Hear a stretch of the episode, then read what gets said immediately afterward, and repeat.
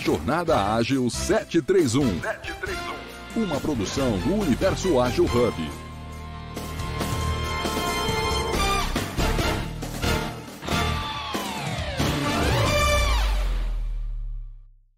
é muito direcionado para esse viés. Eu fiquei muito, estou muito interessado, né? Muito curioso e ap querendo aprender bastante com o tema de hoje. E aproveitando a Madar conectou também. Mas diga lá, Elson. Não, é, é, eu, eu, sou fascinado por esse assunto também, né, pela, pela, incerteza, que é um assunto que eu acho que geralmente as pessoas se assustam um pouco, né, se incomodam com isso, porque a gente não sabe o que, que vai acontecer, mas ao mesmo tempo eu acho isso fascinante, a gente não saber o que vai acontecer, porque a gente vai descobrir junto, né. Então, enfim, vamos, vamos mergulhar nessa, nessa conversa que vai ser bem interessante. Então vamos lá, 7h33. É, então sejam todos bem-vindos, bem-vindas. Bom dia, Madá também já conectou, já te chamo também. Já temos a Marília, né, minha esposa assistindo, Juliano. Juliano, grande, eu tenho. Depois eu vou te puxar nos bastidores, trocar umas ideias contigo. Mas enfim, espero que dê certo. Mas vamos lá. Então, bom dia, né? Como falei, muito feliz em estar com vocês no, jornal, no JA 731, no quadro Organizações Ágeis, e o episódio de hoje é o 745. Já já a gente chega no 750, daqui a pouco 800 e vamos evoluindo cada vez mais. E só para a gente não esquecer, o conteúdo do Universo Ágil Hub cresceu. Estamos com o nosso Agile Talks e o podcast Negócios Ágeis esses você confere com exclusividade pelo YouTube. No episódio de hoje, é, temos a honra né, de ter como convidado o grande Elson Barbosa, com o qual estava conversando há pouco, é, que trouxe o tema Pensamento Sistêmico, Futuro e Exponencial. E vem um pontozinho bem interessante. Novas habilidades para tempos de incertezas. Será que é habilidade ou não? Vamos discutir já já apresento os meus amigos e parceiros do JA731, que são moderadores e curadores. Nesse momento estou com a Madá de Lima. Temos também o Fábio Baldim, que nesse momento não está conosco, mas está de férias, é, tem que respirar um pouquinho, descansar um pouco mais, enfim, é necessário. É, te, hoje não temos o grande Gildo, mas no próximo episódio estará conosco também. Quem quiser participar deste encontro é só levantar a mão aqui no Clubhouse. Para quem estiver impossibilitado de falar o microfone, poderá enviar uma mensagem no chat aqui na sala que iremos responder, tá bom? É, então, gostaria muito, primeiro, que apresentar as damas, né? Madá, bom dia, se apresente um pouquinho para a gente e faça a sua audiodescrição. Olá, pessoal, muito bom dia a todos, que bom estar aqui com vocês. Eu sou a Madá de Lima, é, de São Luís do Maranhão, morando aqui em São Paulo há cerca de 20 anos. É, aqui na foto eu estou loira, usando óculos, atrás tem uma parede é, de cor creme, e é uma honra estar aqui com vocês, né, para ouvir o Elson, para ouvir a todos. Estou feliz que estou vendo a Aninha aqui, a Ana Grossa, que delícia, Juliano, Marília, Juliana, que bom, que bom. Eu vou estar tá, é, em alguns minutos, posso, pode ser que esteja offline, Alisson, porque eu vou entrar no, no carro a caminho do meu trabalho, mas estarei conectada e já já eu chego lá e continuo é, a interagir com vocês. Enquanto se eu estiver offline, eu vou estar digitando ali no chat enquanto volta a conexão. Tá bom? Só para avisar, mas estarei aqui. Muito obrigada. Um beijo. Tranquilo, mandar. Alinhamentos realizados, então a parceria é grande. Uh, então, como tá, foi falado anteriormente, o tema de hoje é pensamento sistêmico, futuro exponencial, novas habilidades para tempos de incertezas. E chama, chama aqui nesse momento o grande Elson. Se apresente a todos, faça sua audiodescrição e vamos conversar um pouquinho, degustar esse tema tão importante. Bacana. É, bom dia a todos. É, obrigado aí de novo pelo, por esse convite aí para participar aqui de, de novo aqui no bate-papo do, do, do, Universo Ágil. Bom, eu sou o Elson, sou um homem branco. É, aqui na foto eu estou olhando de lado, olhando meio para baixo, num fundo meio escuro. É, bom, eu trabalho com transformação organizacional já há cerca de uns 15 anos, e eu gosto muito de comentar, assim, que, que como, como propósito, né, mais do que trazer métodos, mais do que tra trazer processos, trazer ideias, é, é, justamente ajudar empresas a criarem seus futuros. Porque eu acho que muita tanta coisa vai mudar nos próximos anos que a gente precisa se preparar para isso e não só se preparar para a gente se adaptar a essas mudanças, mas principalmente para a gente ajudar a criar essas mudanças. Então eu, eu, eu comecei a, a, depois que eu comecei a estudar um pouco mais sobre futuros, eu, eu de, decidi que meu propósito, na, na, verdade, vai ser esse, mais do que ajudar as empresas no hoje, é ajudar as empresas a criarem novos futuros. Então esse é um assunto que eu, que eu acho fascinante também, para a gente começar a conversar um pouco mais sobre futuros. Massa, Então vou, vou me apresentar, sou Alisson Laurentino, barbudo, cabelo curto, moreno, é, fortalezense, né? Moro aqui no Ceará desde quando eu nasci. Então já tem 35 anos, quase 36, já tô virando, já sou um tiozão já. É, na, na foto com blusa preta, tô com minha esposa, no qual está nos ouvindo também, que está nesse momento em agregando agilidade né, na sua jornada profissional.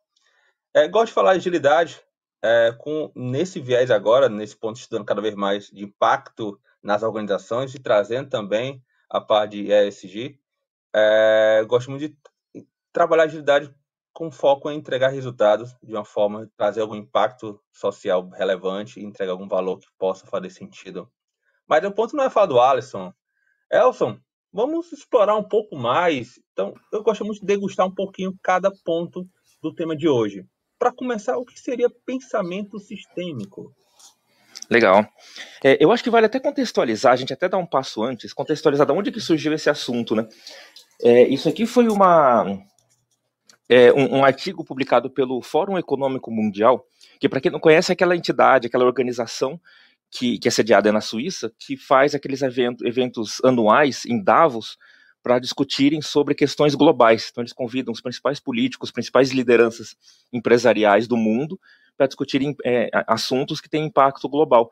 Então, por exemplo, é, crise climática é um dos assuntos que mais discutem ali, né? E é dali que também saem aquelas decisões de, de aqueles acordos de, de, redução de emissão de carbono, esse, esse, esse, tipo de coisa sempre sai desse tipo de, de encontro. Né? E quem organiza isso é o Fórum Econômico Mundial. E, e, eles têm um site que é bastante ativo, eles estão sempre publicando pesquisas e artigos ali. E eles publicaram, em, uns dois anos atrás, não, não lembro se foi 2020 ou 2021, eles publicaram um artigo que falava sobre as habilidades que as pessoas precisam ter num pós-pandemia. Isso, isso já estava no, no auge da pandemia ali. Né? Então, habilidades que as pessoas precisam ter no pós-pandemia. E eles citavam ali é, é, Futures Literacy, né, que é o letramento em futuros, alfabetização de futuros, a gente aprender a ler sinais de futuros, né, e eles já falavam em pensamento sistêmico ali, né, isso dois, três anos atrás. E aí agora, recentemente, no, no comecinho de, de fevereiro agora, eles publicaram um novo artigo, mais ou menos nessa mesma pegada, que é habilidades que a gente precisa ter para lidar com a incerteza do, do, do, do, futuro, né, das mudanças do mundo. E eles citaram três tipos de pensamento ali, que é o pensamento sistêmico, o pensamento em futuros e o pensamento exponencial. E eu achei super interessante esse artigo porque ele casa com uns papos sobre pós-agilidade, que, que eu costumo ter com algum, alguns amigos ali. Inclusive, a gente até falou sobre isso aqui num bate-papo recente aqui no Universo Ágil, sobre a pós-agilidade, que é justamente a gente não está propriamente falando sobre frameworks, sobre práticas, né, sobre, sobre dicas. De, é, a gente começa a falar um pouco mais sobre pensamento sistêmico, sobre complexidade, sobre fluxos, sobre futuros. Então, acho que casou certinho com, com esse time da gente falar mais sobre pós-agilidade. Então, Achei bem interessante. Então, aí, começando a falar um pouco sobre os, os, três tipos de pensamento, acho que o primeiro deles sendo o pensamento sistêmico, é, é, ele é uma, uma, Bom, primeiro, ele não é nada novo, tem livros sobre isso de décadas atrás, na década de 40, década de 50 já se falava em sistemas, isso não tem nada de novo, mas é, é um assunto que a gente está tá vendo que está crescendo cada vez mais na comunidade ágil, porque a gente está vendo que faz sentido a gente começar a trazer cada vez mais esse, esse tipo de, de assunto para cá. E, e o pensamento sistêmico, em, um resumo executivo ali, né, é, é, basicamente a gente começar a ver coisas, é ver a nossa realidade, ver o trabalho, ver qualquer coisa do ponto de vista de sistemas. E, e, e um sistema, ele é um, um, basicamente um conjunto de elementos que, que interagem de alguma forma e eles criam, eles formam um todo coerente. Eles têm um propósito, têm uma função. Então, para dar um exemplo super simples, super prático nosso, é essa conversa que nesse exato momento a gente faz parte de um sistema. aqui no Clubhouse, todo mundo que está conectado aqui, batendo papo e ouvindo esse papo, a gente faz parte de um sistema. E é um sistema que ele, ele foi criado hoje às 7h31, ele tem aqui 11 minutos de vida, esse sistema, né? Ele está ativo, a gente está interagindo, tem aqui, cada pessoa aqui está tá, tá conversando ou está ouvindo esse bate-papo, né? então a gente faz parte de um sistema, e às 8h30, quando o Alisson encerrar a sala, né? Quando falar obrigado pessoal, até a próxima e a, é, a, é, a, gente encerrar essa sala, esse sistema ele vai se dissolver em outros sistemas, porque a gente vai se reconectar em, nos sistemas aqui do, a gente vai entrar numa reunião, a gente vai, sei lá, conversar com as pessoas que moram com a gente, eu vou me reconectar com as gatinhas que elas estão dormindo agora aqui. Então, é, é o, pensamento sistêmico é você começar a olhar as coisas como sistemas. E, e, a partir do momento que você começa a entender coisas como sistemas, você começa a olhar mais, não para os pontos em si, mas você começa a olhar para as interações. E, e, são as interações que, na verdade, que contam. Porque o, grande parte dos nossos problemas, no, no, no, trabalho mesmo, no dia a dia, eles não estão propriamente no, no elemento. Não tão, se a gente olhar para uma equipe, por exemplo, uma equipe formada por pessoas, é provável que a maior parte do problema que a gente tem no dia a dia, por exemplo, de uma squad, ela não está propriamente numa pessoa. Talvez o problema esteja na interação entre as pessoas. Então você começa a desviar o seu olhar não para ler as pessoas do tipo de quem foi a culpa, quem foi que não entregou a história, que não entregamos a sprint. Sabe? Você começa a olhar para as interações entre as pessoas. E o problema provavelmente está escondido nas interações ali. Né? Você pode também escalar essa leitura para olhar, por exemplo, para um, um departamento ou para uma tribo formado por squads que, que, provavelmente o problema não tá, se, se, acontece algum problema, quando acontece algum problema, o problema talvez não esteja na squad, a squad que não entregou, talvez esteja na interação, nas interações entre as squads. Você começa a desviar o seu olhar para começar a ler as interações ali. E isso vale também para para empresas como um todo ali, né? Uma empresa que é um, conjunto, um sistema de, de, tribos, um sistema de departamentos, também provavelmente o problema está na interação entre os departamentos. Então, o pensamento sistêmico você começa a desviar o seu olhar para as interações. E isso é uma, uma habilidade que, que, isso ajuda muito a gente a, a, enxergar coisas de uma forma diferente. Eu costumo dizer que é uma espécie de um, de um par de lentes. E, e, e, toda lente que a gente usa, né, seja um óculos de grau, ou seja um, um, um óculos de realidade virtual, por exemplo, essas lentes elas servem para mostrar, para a gente começar a enxergar coisas que a gente não enxergava sem essas lentes. Né? E eu acho que o pensamento sistêmico ele vai nessa linha. Você começa a usar como uma lente e enxergar coisas de forma diferente. Então essa é uma das habilidades que o, o Fórum Econômico Mundial citou como uma coisa super importante para a gente lidar com essas incertezas do mundo ali. Né? Eu vou pegar só um, um, um, apontamento, porque assim, quando a gente fala de, de uma visão sistêmica, é, é uma, uma curiosidade. Para favorecer que isso aconteça é, nas, nas organizações, que as pessoas possam ter essa curiosidade de entender um olhar mais, aprof mais aprofundado, de uma visão um pouco com amplitude maior do que tu trouxe também. É, como é que a gente pode, não, não sei se seria aculturar, como é que a gente pode é, trazer isso para as organizações, para que as pessoas que estão realmente no Gimba, né, no dia a dia, até uma visão mais tática, possam colaborar e ter uma visão mais sistêmica, uma visão maior existe uma forma da gente trazer isso para o nosso dia a dia? Existem, existem diversas formas. Eu acho que a primeira delas é você justamente começar a hackear o sistema sem ninguém perceber, né? Porque quando a gente começa a enxergar as coisas como sistemas, a gente começa a ver que qualquer ação que a gente precisa ter, qualquer correção de algum problema, qualquer intervenção que a gente precisa fazer, quando a gente tenta fazer isso no elemento do sistema, a gente sofre com resistência. Então, se você tem uma equipe ali e, e você vê que, sei lá, você entende que o problema está numa pessoa e você conversa com essa pessoa, ela vai ficar chateada, ela vai ficar né, desanimada, ela vai, vai, ter algum tipo de resistência quanto a isso. Mesma coisa numa, numa tribo que tem várias squads e você vai lá e dá uma bronca na squad que não entregou. A, o, o, trabalho, então a squad vai ficar desanimada. Então, quando você faz essa, essa intervenção num elemento, você, você tem que lidar com resistência. Né?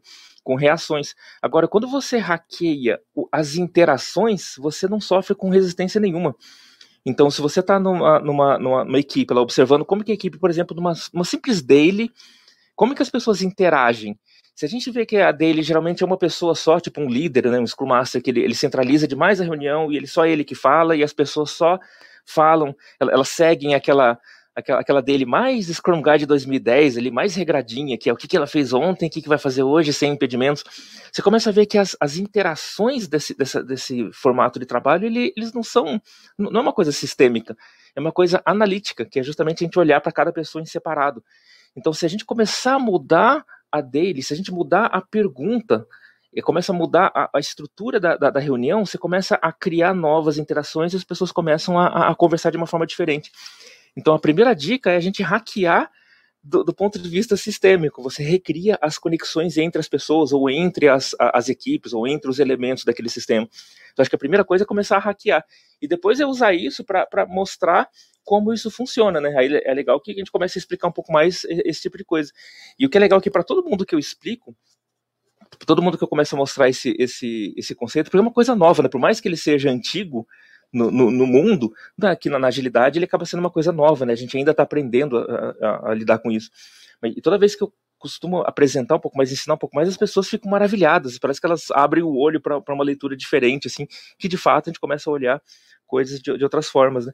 Então eu iria nessa linha. Primeiro eu hackearia o sistema, mostrando como que, que, que a gente pode recriar é, é, interações ali, e depois eu acabaria explicando de uma forma um pouquinho mais conceitual. Pô, Elson, muito obrigado. É, antes de fazer outros pontos que, que, no meu ponto de vista, né, até ser bem redundante, é, se é interessante, é, subiu ao palco grande Leopoldo. Bom dia, meu amigo. Poderia se apresentar um pouco para todos e fazer sua audiodescrição? Bom dia. É, cheguei aqui para dar uma olhadinha. Vocês já me convidaram, eu já estou aqui. Olha que maravilha.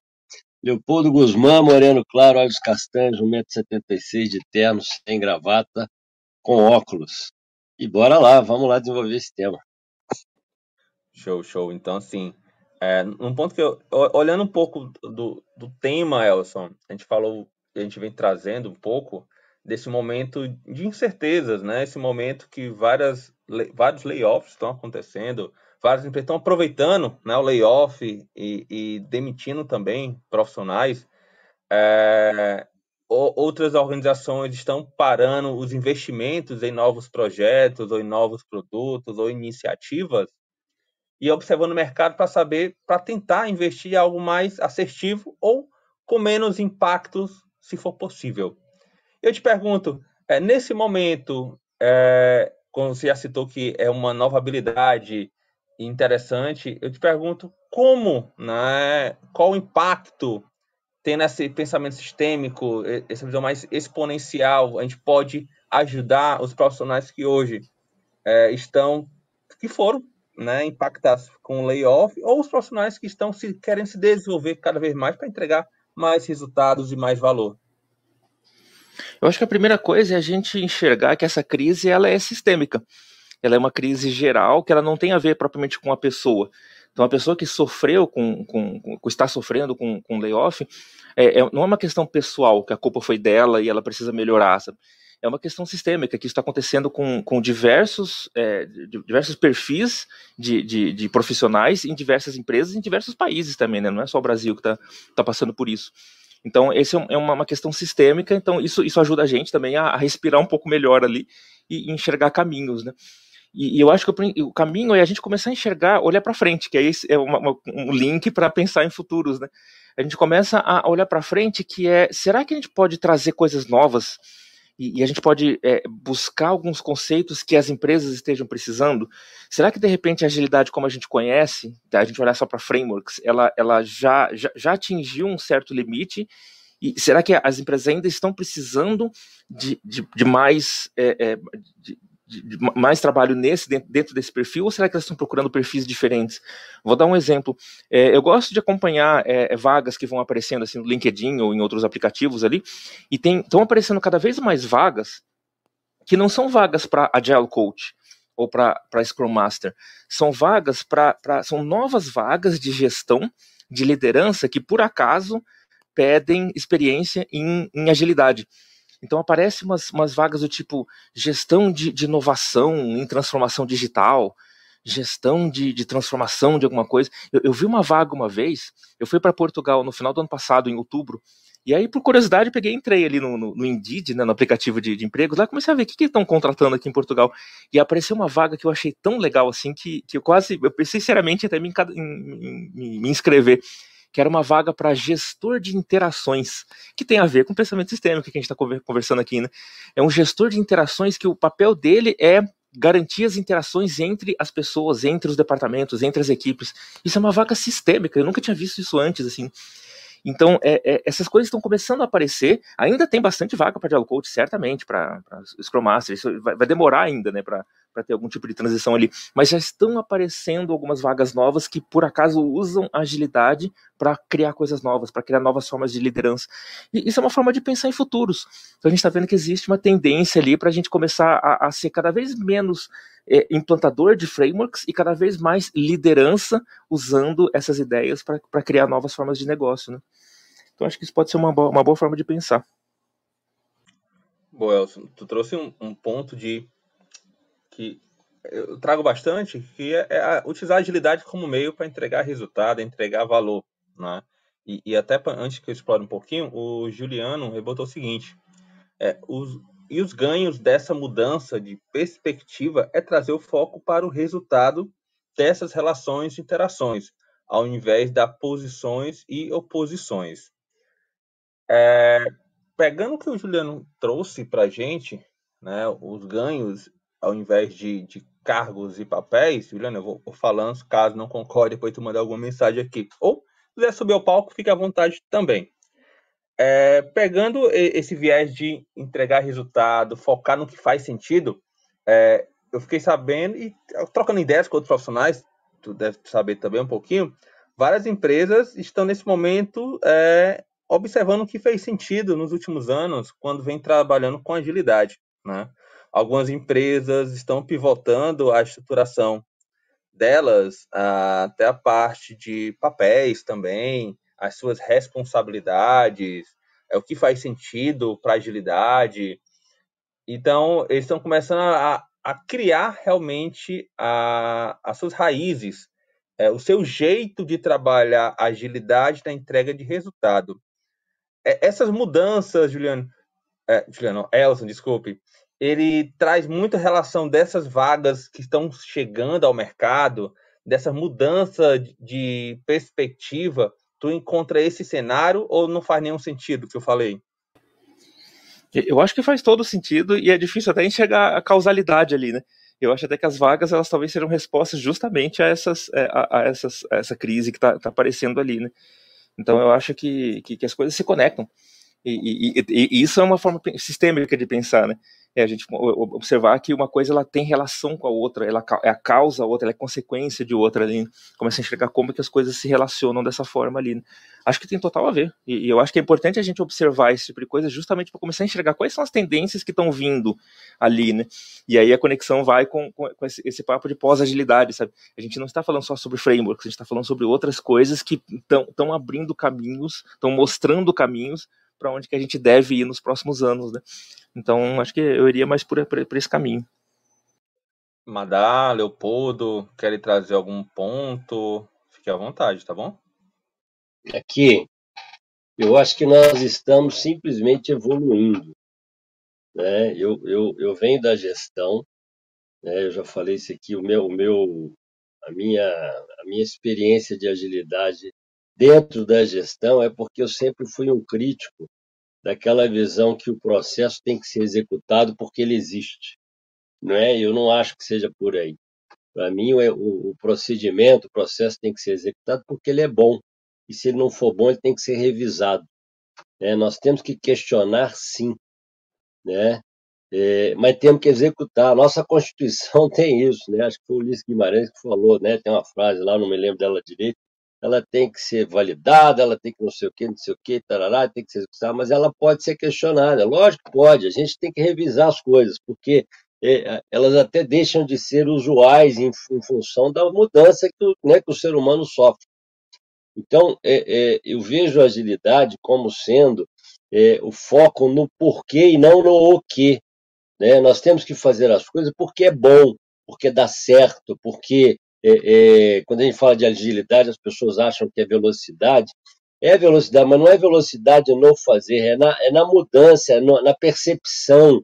Né? Você é, é, se adapta melhor às coisas, né? ou mais rápido, em função dessa evolução que nós, seres humanos, estamos tendo.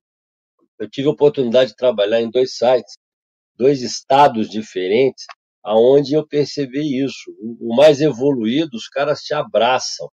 Os caras falam, assim, cara, gostei, preciso de você, vem cá. E no menos evoluído, os caras simplesmente têm medo de perder o lugar para aquele cara que está aparecendo muito, né? a ponto de querer cortar a cabeça mesmo.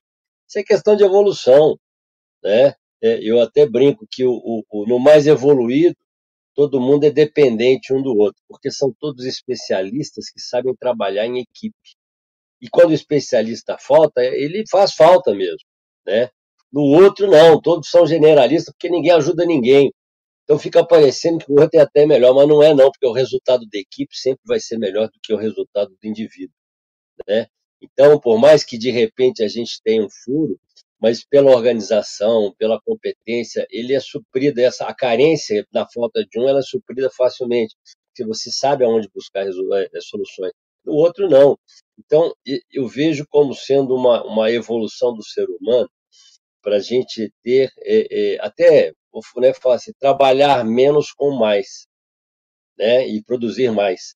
É, quando a gente fala de análise comportamental, a Enermétrica fez uma pesquisa onde ela percebeu que quem faz aquilo que sabe, que gosta, tem o dobro da performance com a metade do trabalho. É o que nós queremos com agilidade. É você fazer mais com menos. E por que, que isso acontece? Porque você está focando naquilo que é bom, naquilo que dá certo, naquilo que é seu. Né? Hoje fala-se muito de propósito. Cara, por que, que eu tenho que ter um propósito? Porque propósito é, é, é, é talento, é habilidade. Né? Você tem uma proposta de vida e que se eu souber qual é a sua proposta e puder tirar proveito daquilo que você tem de melhor, eu vou ter mais com menos. E não querer tirar as pessoas do propósito dela, do propósito dela, e levá-las para lugares que não são dela. E aí ela vai ter que aprender, aí ela vai ter que né, é, é, se esforçar mais e tal, e o resultado não vai ser o mesmo. Por quê? Porque aquilo não é dela. Né? Você pega um artista e bota para fazer conta, o cara pira. Né? Você pega um, um médico, bota para construir casa, ele pira. Não vai fazer, mas você coloca cada um no seu lugar, a coisa flui. E eu acho que a agilidade está aí para isso, e ela, e ela é, é uma, uma consequência da resistência que os, os que não querem fazer tiveram no passado, e hoje a gente coloca um nome para agilidade, sabe o que, que é? Ó, oh, nós vamos quebrar essas arestas e vamos fazer a coisa fluir. E a palavra é essa. A coisa vai, vai, vai andar melhor, porque o nosso foco não é mais no processo. O processo é importante, ele tem que existir. Mas o, o, o foco está no resultado. O foco está naquilo que está acontecendo, na consequência do que nós estamos fazendo. E o processo continua tendo importância, mas ele tem que melhorar, ele tem que evoluir, porque senão ele não funciona. Eu postei outro dia numa conversa que eu tenho com os amigos, no grupo, o cara falando de lei, o cara fez um, um, um, uma live né, falando de lei, tá, falou, muito bonito, adorei, cara, mas desculpa, o que nós estamos vivendo lá fora não é legal, quem tinha que estar validando a Constituição não está, tem heróis sendo presos como bandido, entendeu? Para mim, a teoria só é boa quando ela vira prática. Quando ela fica só na teoria, desculpa, mas é, é discurso jogado né, ao léu, vamos falar assim. Então, é, é, a agilidade veio fazer a prática acontecer, veio fazer, cara, aqui, ó, tudo bem, tá bonito, mas vamos trabalhar, vamos fazer, vamos dar, tem que dar certo. Meu pensamento é esse. Estamos evoluindo. Bom, Leopoldo, é, um, tu trouxe alguns pontos e eu lembro bastante quando a gente fala de performar, time alta performance. É, antes, a gente falava muito de desenvolver os pontos negativos do profissional. E a gente vem falando muito de maximizar é, os pontos positivos, né? as suas qualidades. E quando falou cada um no seu quadrado, se cada um do seu time, do, dos integrantes do time, consegue performar no que eles fazem de bom, no que eles são melhores, os resultados exponencializam. Né? Assim, minha visão em relação a isso. E trazendo tu fala. Oi, pode falar, Leo. Eu, eu, eu, eu experimentei isso na prática. Tá? É... Aliás, eu, eu, eu sou um profissional de gestão da qualidade e da programação neurolinguística. Na neurolinguística, a gente tem um princípio que fala o seguinte: você tem que valorizar seus pontos fortes e treinar seus pontos fracos. Eu dou aula de planejamento estratégico. E aí, eu antes colocava na minha estratégia treinar aquilo que eu sou fraco. Né? Porque é, é, é, para mim, a estratégia nada mais é do que você define o seu contexto, né? missão, visão, objetivos e valores, faz uma, uma, uma análise SWOT, né, pontos fortes fracos, é, ameaças e oportunidades, e coloca no caminho, dentro daquele contexto, tudo aquilo que você tem de bom você aproveita, tem de ruim você aprende, né, e depois faz, e, e, e tem ameaça você você é, é, é né, tipo é, é, anula, né, você se, se prepara para elas e oportunidade se aproveita. Então você cria um caminho dentro de um contexto, não é aleatoriamente. Mas aí o que, que eu, qual, qual foi a mudança depois que eu, que eu fiz um, né, o curso de análise comportamental? Cara, se eu vou ter que treinar para fazer, eu vou levar um tempo para ficar bom. Né? Então é muito melhor eu contratar um profissional capacitado, agregar valor com outras pessoas no meu projeto, do que ter que me preparar para isso. Se o meu projeto for de curto e médio prazo, agrega valor. Se for de longo prazo, aí sim eu posso me preparar para ele. E, e, quando eu falei que eu vivi isso na prática, porque eu tive uma equipe de vendas que, que era, era a venda de, de, de uma coisa técnica. E a, a pessoa que mais abria portas não tinha nada de técnico.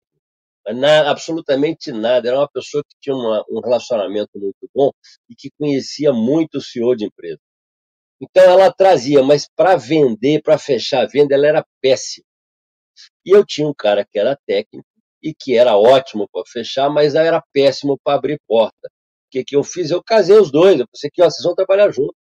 E a coisa fluiu. Até o senhor da empresa falou: não, o vendedor meu tem que ser perfeito, tem que fazer de tudo. Então, cada um vai fazer de tudo.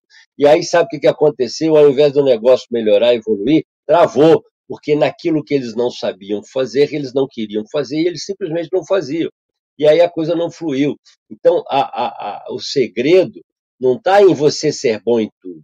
Né? A gente fala muito de diversidade hoje, eu acho que a diversidade é ótima.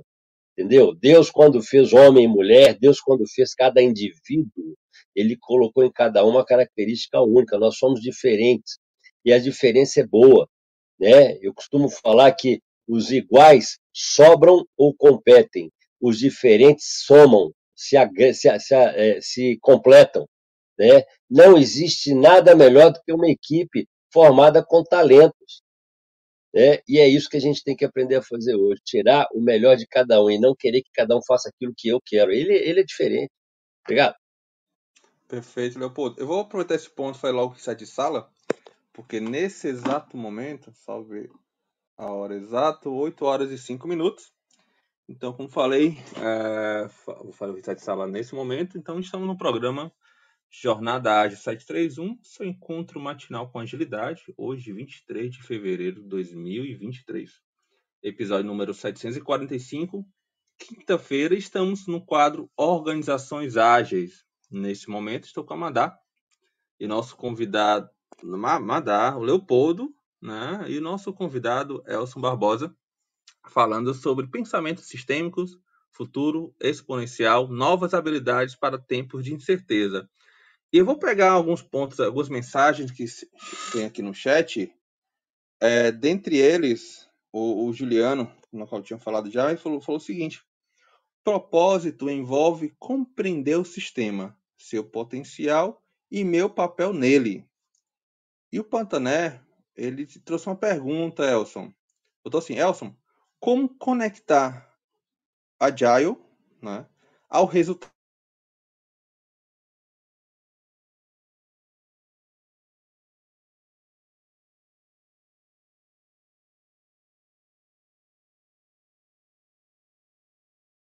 porque as, as coisas elas, elas se conectam é, é, naturalmente, assim, né? se a gente está tá fazendo um bom trabalho dessa transformação toda, transformação organizacional ali, de, de, melhorar fluxos, melhorar entregas, a gente naturalmente a gente começa a ter uma, uma, uma, uma consequência financeira ali, né? a gente começa a cortar custos ou começa a aumentar a receita de um determinado produto ali. Então as coisas eu acho que elas se conectam de uma forma natural, não é nem uma, uma, uma coisa que a gente precisaria ter uma, uma, uma, uma, meta em cima disso. A gente é, acaba sendo uma causa e consequência ali, né? se aplicado de uma forma, é, da, da, melhor forma. Né? Se a gente estiver fazendo aquela, aquele ágil mais, mais mecânico, talvez a gente não veja muita, muita, muita resultado. Mas se tiver uma coisa com um pouquinho mais de propósito e a gente fazer de, uma forma, de formas mais diferentes ali, que a gente consiga de fato conseguir é, é, é melhorar entregas e cortar custos, a gente consegue ver esse resultado financeiro de uma forma clara, né, de uma forma natural.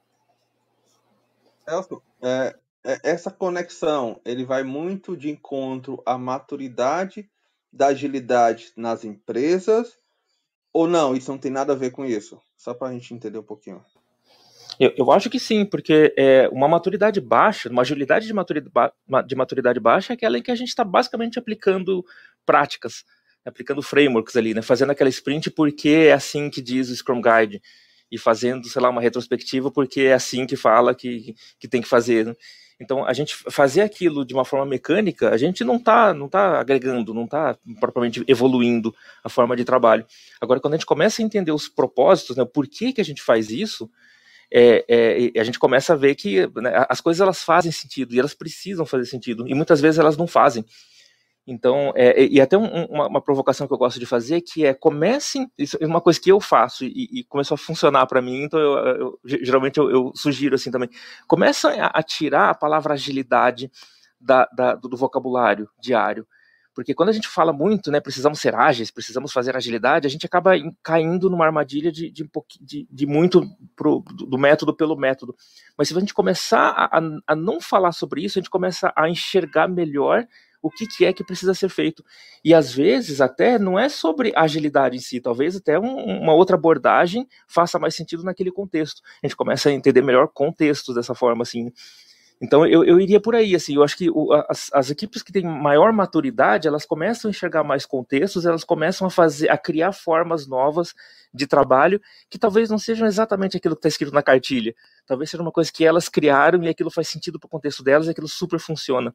Então eu iria mais ou menos nessa linha. Maturidade baixa costuma executar muitas práticas decoradas, maturidade mais alta costuma criar formas novas de trabalho.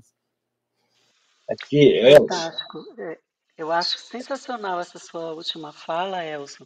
É, até agora, pessoal, eu, eu voltei ao ar, eu estava um pouco fora é, sem sinal, mas pegando essa última fala do Elson, é, é, claro, o pensamento sistêmico ele ajuda a gente a desenvolver soluções eficazes né, para desafios complexos que enfrentamos nas empresas e, e aborda também não só os sintomas imediatos, mas as causas subjacentes. E as, as, é, as equipes com maturidade maior, elas também é, elas ousam mais porque elas, elas não, não são apegadas ao medo de inovar, de criar. É, elas já, já, já têm uma, uma experiência, um know-how que lhes confere aquele ímpeto né, de, de correr riscos ao buscar novos desafios, coisas que as empresas com maturidade baixa, né, equipes com maturidade baixa e líderes também com maturidade mais baixa, eles não vão é, é, ter esse, esse impulso, eles vão ficar ali seguindo a cartilha, porque é seguro, e, e às vezes tem outros fatores. Então, ver o contexto realmente é muito mais libertador, digamos assim, do que necessariamente a gente ficar preso a um, um, uma cartilha, um conceito que, que, ao mesmo tempo, é dinâmico tudo isso. Né? O, que eu, pra, o que funciona para esse contexto atual né, macro e microeconômico, né, sociopolítico econômico, não necessariamente é o que vai funcionar para daqui a seis meses, porque tudo muda com, com uma dinamicidade muito grande. E, então, esse olhar, isso é o olhar sistêmico complexo, né? olhar para esse mundo, nesse futuro exponencial, é, e, e esse, esse, esse, essa complexidade toda né, nesse tempo de incerteza. Acho que isso abrange tudo que esse tema propôs aí com, com a colocação, a brilhante explanação do Elson, né, que é ter essa, é, essa combinação de, de pensar sistemicamente é, em face né, desse futuro exponencial e dessa complexidade nesse tempo de incerteza. É, e eu queria também aproveitar para convidar o pessoal aqui que está nos ouvindo né, para participar, é, levantar a mãozinha aqui para falar. Tem, entraram pessoas novas aqui, né, que a gente ainda não ainda não ouvia, são carinhas novas pelo menos para mim, né? Não sei se o pessoal conhece aí, mas vamos participar mais, né, pessoal? E aí, Alisson, o que, que você acha? Eu estou muito é, empolgado com o tema e acima da até pegando esse ponto que falou agora das interações, a gente está tendo muitas interações aqui no chat né? O Patané participando bastante, o Elton, né? O, o Juliano. Vou pegar alguns pontos aqui também. É, o seguinte, o, o Elton falou o seguinte, o Elton Chagas falou assim: eu penso que em linhas gerais, agilidade, gestão, planejamento, tudo são ferramentas que vai agregar a tomada de decisões para conseguir o resultado. No final da, no final da ponta, existem pessoas, e cada pessoa tem sua particularidade para performar. Esse é o nosso papel, né? É buscar o melhor das pessoas com essa enorme variedade de ferramentas que temos hoje. A Silvia falou o seguinte: me remeta agora à palavra agilidade com rapidez, com falta de qualidade para ter que ser rápido. Desculpa se falei bobagem, é como eu falei para ela. Aqui não tem é, esse ponto de bobagem, né? Aqui a gente está aprendendo e ensinando. E só esse ponto de agilidade, que agilidade não tem a ver com rapidez, né? a gente fala muito e a gente aprende muito sobre isso, mas agilidade tem a ver com, muito com adaptação, né? entender o cenário, é, adaptar para entregar o maior valor possível. E se for focar apenas em rapidez, concordo contigo, Silvia, que a qualidade normalmente diminui, né? Por entregar só por entregar. Depois eu puxo os meninos para poder compartilhar um pouquinho. Vou só falar um pouquinho das mensagens, tem bastante. É, o Patané botou o seguinte: esse é o ponto. O problema é que nós sabemos disso, mas a alta gestão, no momento que o resultado vem, não costuma associar a êxito ao trabalho de agilidade em alguma instância, é, deixando isso na conta do invisível. E na hora de executar uma redução de custos, a agilidade vai embora. Bom ponto, viu, Patané? E a Madako Puto agora, né? Agilidade tem mais a ver com fazer a coisa certa do jeito certo. Eita, muitas mensagens. Madako, quer compartilhar algum ponto aí sobre isso? Então, muito bom a participação do pessoal aqui e o que o Patané Vitor está né, tá falando é muito verdadeiro, né? Uma dor que a gente tem é que na hora que a coisa aperta, todo mundo esquece né, dos princípios da agilidade e, e vamos correr para é, para entregar é, no prazo, é, aquela pressão, quer dizer, acaba, acaba é, que, que, ninguém respeita efetivamente o que significa agilidade, né, os princípios da agilidade. E, e isso é frustrante, né, gera uma frustração, porque é, principalmente quem atua diretamente com agilidade, que se prepara tanto, que estuda, que, né, tem, gera toda uma expectativa. Então, como conciliar tudo isso quando também é, nem todas nem, nem todas as organizações fazem com que é, a estratégia de fato chegue na ponta, né? chega na operação. Né? Então, a operação está aqui meio que no escuro e o pessoal lá na, no nível estratégico tá, com informações que muitas vezes não são compartilhadas, não é nem porque não queiram, é porque às vezes nem sabem né, cascatear essas informações né, para envolver a todos. Então, tudo isso é um grande desafio, né? E o que nos resta fazer é a gente não parar realmente de, de, de buscar, né, de, de, de se especializar, buscar soluções para isso e se, e se adaptar, né? não dá para a gente bater de frente com nenhuma é, dinâmica é, organizacional ou, ou, cultural, né? Já tem uma frase que a gente está careca de repetir aqui, né? De que a cultura come a estratégia no café da manhã. e tem outra que fala que a estrutura come a cultura no café da manhã. E cada empresa tem a sua cultura, tem a sua estrutura, e a gente está lá nesse ambiente, né, tendo que entregar o nosso melhor e, e contribuir, colaborar de alguma forma. Então, nosso papel é buscar alternativas né, para que a gente possa é, levar a melhor contribuição e influenciar positivamente esses ambientes para fazer com que as coisas aconteçam, né, a coisa certa do jeito certo sempre, né, cada um se comprometendo ali com a sua parte, né, e, e aí juntos a gente é, faz com que aconteça a mágica da sinergia, né, a soma das partes é maior que o todo e a gente consegue entregar valor, né. Acho que no final é o que todo mundo quer, é que seja entregue valor para o cliente que vai receber toda aquela operação, todo aquele esforço. É, eu vou pegar esse ponto, é, mandar o que o Patané trouxe e vou e vou para vocês, Leopoldo, Elson, mandar também. É o seguinte: será que aí vem um ponto, né, de, de entender? Será que a gente não está nos comunicando melhor? Será que a gente não está nos vendendo? Por que eu falo isso? Porque como o Patané botou assim, né? O problema é que nós sabemos disso, mas a alta gestão, no momento que o resultado vem, não, acostuma, não costuma associar a êxito ao trabalho de agilidade em alguma instância, deixando isso na conta do invisível. E na hora de executar uma redução de custos, a agilidade vai embora. Eu pergunto, se fala muito de que as cobranças vêm muito rápido, né? Apontar o dedo é mais fácil, falar do problema.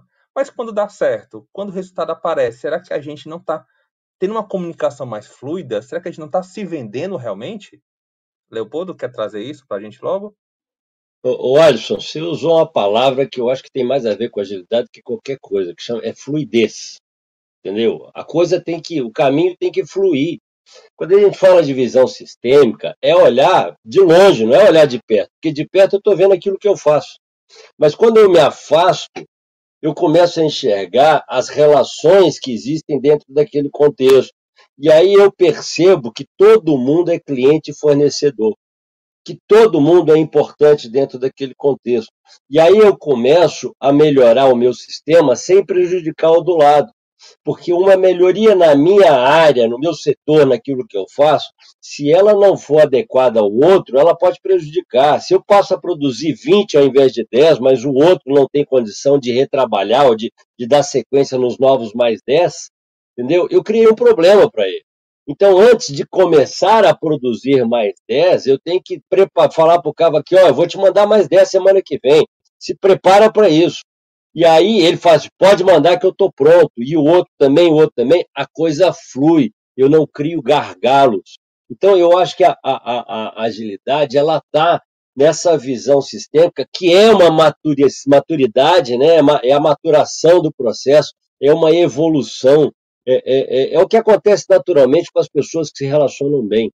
A gente chama de rapport na PNL, né? Os iguais se atraem, a gente se espelha um no outro a gente começa a pensar como o outro, por quê? Porque tem sintonia.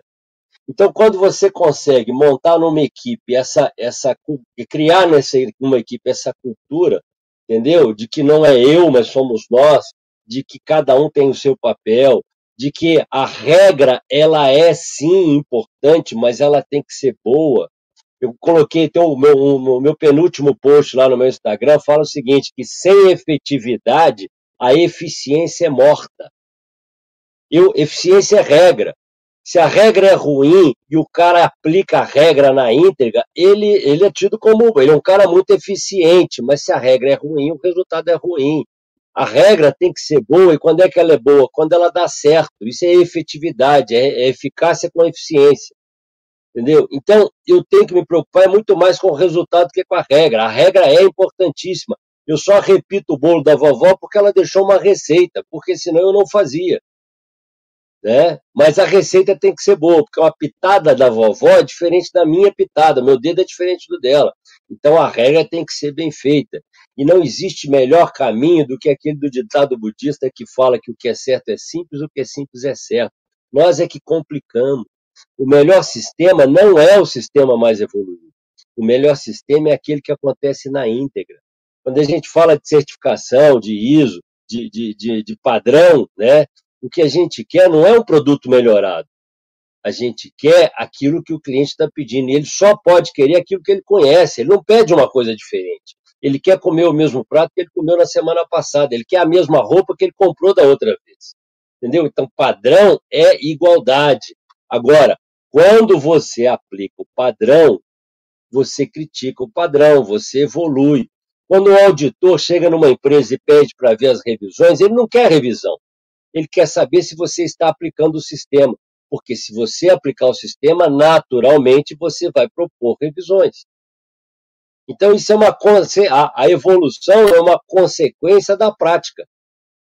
Se eu não tenho um sistema documentado, se eu não tenho uma regra que é seguida, eu não vou evoluir nunca, porque eu não vou ter parâmetros de comparação nunca. Cada um faz de um jeito, entendeu? Você não tem padrão, né? E não tem como criticar, porque você não tem uma base. A primeira coisa que um, um, um, cirurgião plástico faz quando você vai fazer uma plástica é tirar uma foto do seu rosto e a partir da foto ele desenha o futuro.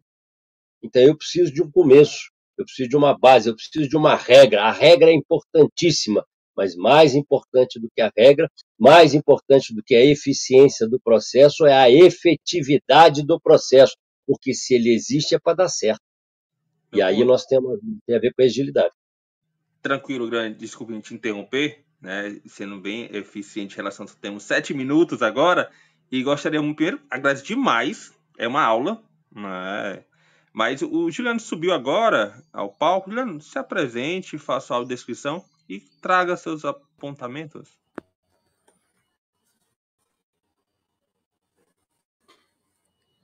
Bom dia a todas e a todos. É, estão me ouvindo? Perfeito, viu? Perfeito. Então, aqui quem fala é Rafael Juliano, homem branco, cis, gay, uh, privilegiado, na foto de boné, com um fundo de praia, numa caminhada num dia frio.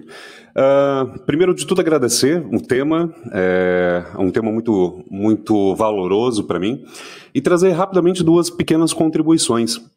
Com relação a essa ideia de que nós temos de, da dificuldade de apresentar resultados para alta gestão, eu acredito que o pensamento sistêmico nos traz enquanto contribuição, exatamente esse olhar para compreender qual que é a relação da alta gestão com a agilidade, não apenas com a agilidade enquanto princípio, enquanto meio, mas também enquanto equipes. Qual, qual é essa relação? Dentro desse macrosistema chamada organização, como que interage essa autogestão? Porque a partir do momento que você traz as lentes do pensamento sistêmico e compreende um pouco mais a fundo quais são essas dinâmicas interativas da relação da alta gestão com os times aonde se está implementando o, a agilidade, você consegue também trazer essa autogestão para mais próximo deste propósito e, e fazê-la com que ela compreenda, não pela persuasão, não pela argumentação emotiva, mas sim pelo convencimento com dados e fatos, falando na linguagem deles, como você havia colocado, a questão da, da comunicação, mas uma comunicação que se baseia no pensamento sistêmico e, portanto, se baseia na minha compreensão do sistema, dos indicadores e daquilo que é importante na visão daquele micro-universo chamado autogestão. Então, quando nós colocamos é, agilidade dentro do pensamento sistêmico ou o pensamento sistêmico dentro da agilidade, eu acredito que a gente desenvolva novamente uma perspectiva da agilidade como princípios e não apenas como uma receita a ser implementada. E a partir dessa visão de princípios, compreender as interações com múltiplas equipes, múltiplos perfis, inclusive os perfis da autogestão, para compreender de que maneira que eles interagem, como eles contribuem, como eles fortalecem esse sistema sistema, para daí então encontrar as melhores formas de comunicar, envolvê-los, desenvolver neles também o pertencimento e engajamento. Eu concordo com você com relação à nossa dificuldade em apresentar resultados ou argumentar sobre os resultados, muitas vezes por não conseguirmos falar exatamente a língua de alguns grupos, de alguns micro-universos que, que existem dentro das organizações, exatamente por ainda vê-los de maneira separada. E, na prática, o pensamento sistêmico nos é, ajuda a não ver mais esses grupos de maneira é, separado e sim dentro de uma cadeia de relações sistêmicas. Caraca, massa. Juliano, uma curiosidade. Tu é radialista? tem uma voz top, viu? Que nada, rapaz. Isso é, mas é fono, tá? Ó, dica aí, ó. Faça um fono. Depois que você trabalha muito tempo com educação, você aprende que fonoaudiologia é importante. Rapaz, eu botei aqui na minha lista, viu? Juliano, Juliano, aqui, eu, você, você, a sua fala me remeteu a um pensamento que é o seguinte: o nosso desafio não é fazer as pessoas fazerem o que deve ser feito, né? não é impor a regra. O nosso desafio é fazer as pessoas entenderem e quererem fazer o que deve ser feito. Né?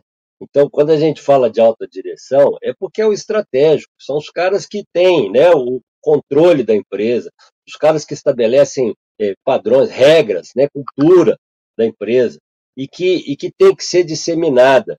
Eu tenho, eu tenho, eu faço, eu faço parte de uma coleção, e um dos, te, dos livros que eu participo, o, o, o tema, né, o meu, meu, meu capítulo fala de como, como evoluir sem perder a identidade. O, o, o cara, quando monta uma empresa, ele faz tudo sozinho. Né? E porque ele tem um sistema de, de qualidade informal, porque tudo passa pela cabeça dele, ele consegue ter padrão. E quando ele tem padrão, ele conquista. Quando ele conquista, ele aumenta a demanda dele, porque as pessoas começam a querer mais. E aí ele é obrigado a contratar novos funcionários. Se ele não conseguir passar para essa, essas pessoas que estão chegando como ele faz, as pessoas vão mudar o produto dele, para melhor ou para pior. Se for para pior, perde para a concorrência. Se for para melhor, o cara vai embora e leva o cliente. Então ele tem que ter uma cultura, um padrão, uma cartilha, uma regra que faça com que o produto dele continue satisfazendo. Mantenha o padrão que já deu certo. E é por isso que a gente cria sistema. Tá? E aí, quando esse sistema é bom, quando ele acontece, quando ele tem efetividade, ele garante a sobrevivência da empresa. Até porque ele também evolui, porque quando você valida o sistema, você critica. Né? Então a coisa fica bonita, fica boa. Mas quando você faz por fazer, as pessoas acabam não usando o sistema e aí acaba perdendo o controle. Então você tem sim é, é, é, que ter essa preocupação da efetividade do sistema, da, da, de como as pessoas vão receber a informação e vão querer fazer e não vão fazer porque tem que fazer. O problema é esse. Eu acho que a agilidade ela chegou para mostrar que a gente tem que, tem que dar certo. Né? E, e, e são pessoas até né, discordando, mas validando. Né? O nosso amigo, tem um amigo nosso aí que falou que no final tem pessoas. Não, não é pensando no final, não. É, é em todo o caminho.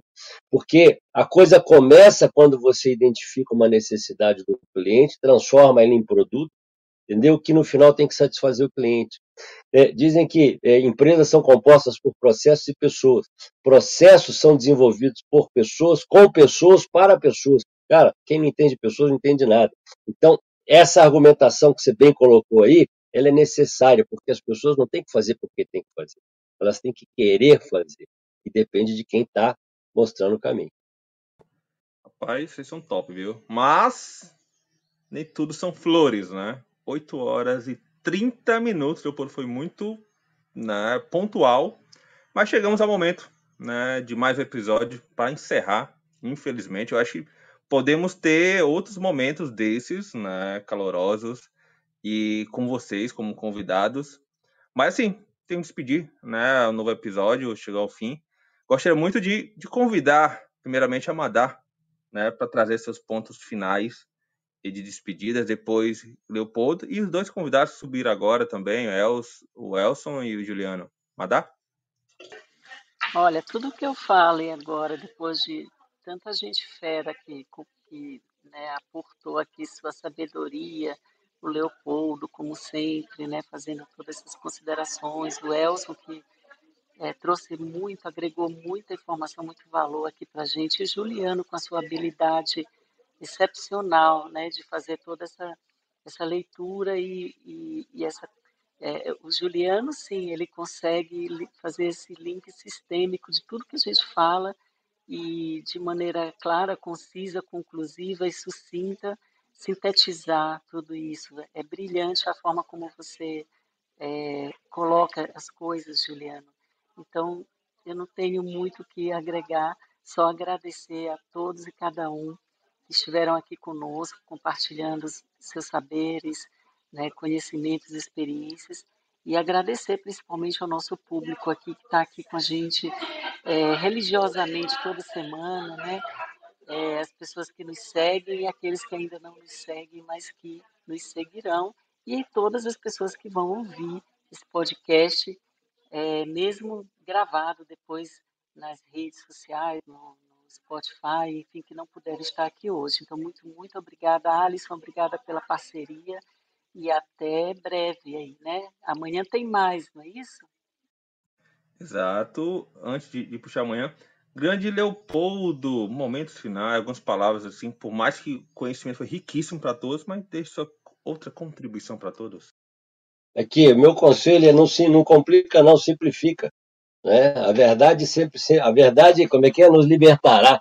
Né? Então, o que, é que você faz não é o melhor, é o que, é que você faz mesmo, como é que você faz, esse é o padrão. Né? E aí a coisa flui, a palavra é essa, fluidez. Tem que andar bonito, limpo, leve, solto, tem que fluir. Obrigado. Massa, com Elson, né? Deixa seus momentos finais, alguma palavra mais. É contigo. Boa, pessoal, só agradecer aí pelo, pelo bate-papo. Acho que pensando de forma sistêmica, né, uma boa conversa é muito maior do que a soma das falas. Então, eu acho que essa foi, foi uma delas ali, né? Então, várias, várias opiniões, vários insights aqui surgindo, vários pensamentos aqui surgindo a partir dessa conversa. E queria agradecer a todo mundo aí pelo convite e estaremos sempre de chat aberto aí para os próximos bate-papos.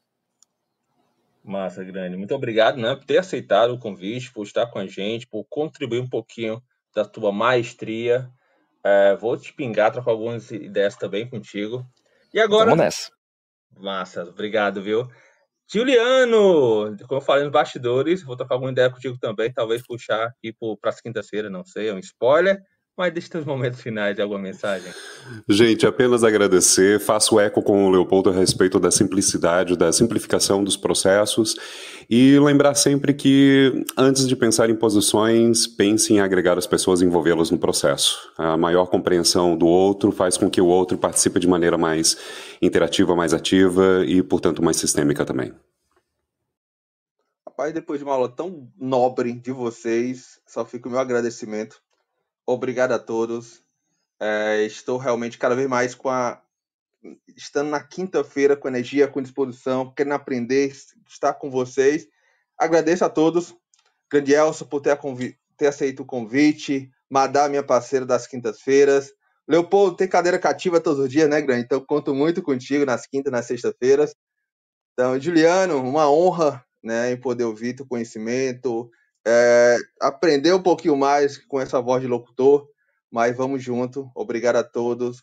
Pós-carnaval, muita energia, muita alegria. Vamos junto, que temos muito a fazer e contribuir, tá bom? Então, obrigado, bom dia a todos. E até. Ah, antes, né, tem um momento final aqui ainda. Amanhã, no episódio 726, né, no Agile Break News, a Carla Barros, no qual está nos ouvindo nesse momento, ela vai estar apresentando o próximo episódio, junto com o Renan Viglione, Edson Moreira e Renato Ucha. É, então amanhã convido a todos também que vocês possam estar juntos nesse mesmo horário, trocando alguns insights e aprendendo também, tá bom? Então, obrigado, até a próxima e amanhã temos novos episódios no J731. Tchau, tchau!